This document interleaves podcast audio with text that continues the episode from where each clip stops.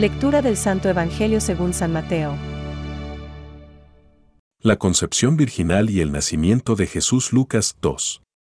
1 a 7. Este fue el origen de Jesucristo. María, su madre, estaba comprometida con José y, cuando todavía no habían vivido juntos, concibió un hijo por obra del Espíritu Santo. José, su esposo, que era un hombre justo y no quería denunciarla públicamente, resolvió abandonarla en secreto. Mientras pensaba en esto, el ángel del Señor se le apareció en sueños y le dijo, José, hijo de David, no temas recibir a María, tu esposa, porque lo que ha sido engendrado en ella proviene del Espíritu Santo. Ella dará a luz un hijo, a quien pondrás el nombre de Jesús, porque él salvará a su pueblo de todos sus pecados. Todo esto sucedió para que se cumpliera lo que el Señor había anunciado por el profeta. La Virgen concebirá al despertar, José hizo lo que el ángel del Señor le había ordenado. Llevó a María a su casa. Es palabra de Dios. Te alabamos, Señor. Reflexión. Despertado José del sueño, hizo como el ángel del Señor le había mandado. Hoy, la liturgia de la palabra nos invita a considerar y admirar la figura de San José, un hombre verdaderamente bueno. De María, la Madre de Dios, se ha dicho que era bendita entre todas las mujeres. Ver Lucas 1.42. De José se ha escrito que era justo. Ver Mateo 1.19. Todos debemos a Dios Padre Creador nuestra identidad individual como personas hechas a su imagen y semejanza, con libertad real y radical. Y con la respuesta a esta libertad podemos dar gloria a Dios, como se merece o, también, hacer de nosotros algo no grato a los ojos de Dios. No dudemos de que José, con su trabajo, con su compromiso en su entorno familiar y social se ganó el corazón del Creador, considerándolo como hombre de confianza en la colaboración en la redención humana por medio de su Hijo hecho hombre como nosotros.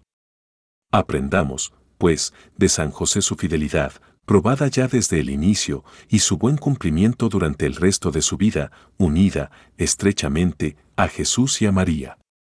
Lo hacemos patrón e intercesor para todos los padres, biológicos o no, que en este mundo han de ayudar a sus hijos a dar una respuesta semejante a la de él lo hacemos patrón de la Iglesia, como entidad ligada, estrechamente, a su Hijo, y continuamos oyendo las palabras de María cuando encuentra al niño Jesús que se había perdido en el templo.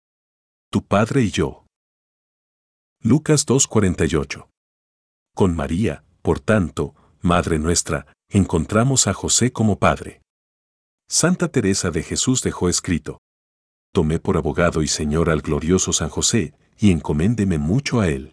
No me acuerdo hasta ahora haberle suplicado cosa que la haya dejado de hacer. Especialmente Padre para aquellos que hemos oído la llamada del Señor a ocupar, por el ministerio sacerdotal, el lugar que nos cede Jesucristo para sacar adelante su iglesia. San José Glorioso. Protege a nuestras familias, protege a nuestras comunidades. Protege a todos aquellos que oyen la llamada a la vocación sacerdotal y que haya muchos.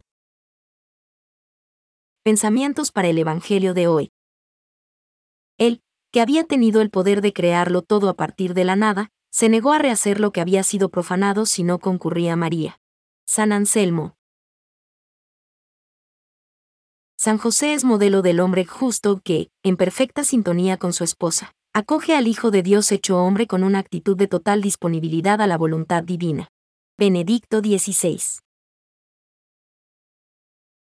Dios envió a su Hijo. GA 4,4, pero para formarle un cuerpo y quiso la libre cooperación de una criatura. Para eso desde toda la eternidad, Dios escogió para ser la madre de su Hijo, a una hija de Israel, una joven judía de Nazaret en Galilea, a una virgen desposada con un hombre llamado José, de la casa de David. El nombre de la Virgen era María. Lucas 1,26-27. El Padre de las Misericordias quiso que el consentimiento de la que estaba predestinada a ser la madre precediera a la encarnación para que, así como una mujer contribuyó a la muerte, así también otra mujer contribuyera a la vida. Catecismo de la Iglesia Católica, número 488.